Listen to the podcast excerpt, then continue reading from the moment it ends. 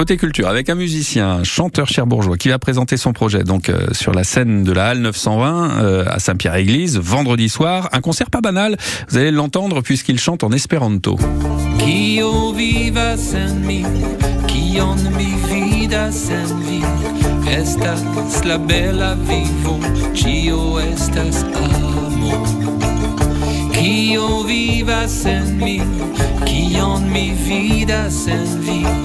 estas la bela vivo, Cio estas amo, Cio estas amo.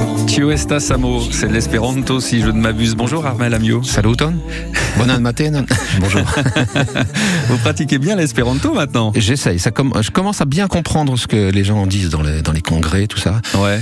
Euh, le parler, ça, je suis, encore un peu timide. Mm. Moi qui ne suis pas spécialement timide pourtant dans la vie. Bon, on va creuser le sujet. Vous êtes musicien. Euh, vous jouez du banjo aujourd'hui. Hein, ça n'a pas toujours été le cas. On vous a entendu euh, bon, il y a quelques années dans le trio Porte 53. C'est vrai. Ah, ouais. C'était plutôt Mm. blues, c'était plutôt rock hein, quand même. à la guitare à l'époque. Bah oui, guitariste. Mm. Euh, puis je me souviens, il y a, il y a une quinzaine d'années, l'aventure de la planche à laver. À la planche à laver, j'ai, on a joué ensemble quand même pendant 12 ans, et Ouais. c'est ce qui m'a amené au banjo et aux musiques de soleil, c'est-à-dire Mhm. euh, notamment à la biguine antillaise, euh, aux musiques du Cap Vert, etc. Qui d'ailleurs est encore dans l'inspiration de banjo espéranto aujourd'hui. Ouais.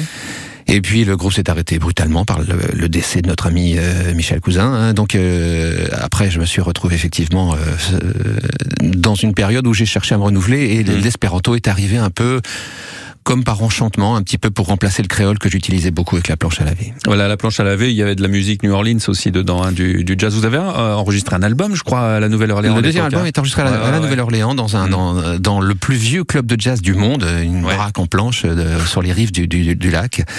C'était une expérience extraordinaire, évidemment. Comment on passe de la guitare au banjo? Euh, avec difficulté. Ouais. Euh, C'est-à-dire que le premier jour où j'ai sorti le banjo de, de sa boîte, j'ai fait gling gling et je me dis oh c'est pas gagné parce Ah. que c'est pas le même nombre de cordes et c'est pas le même accordage non plus. Et, et au niveau de l'attaque c'est très différent en fait. Voilà, c'est des instruments cousins mais euh, sur lesquels il y a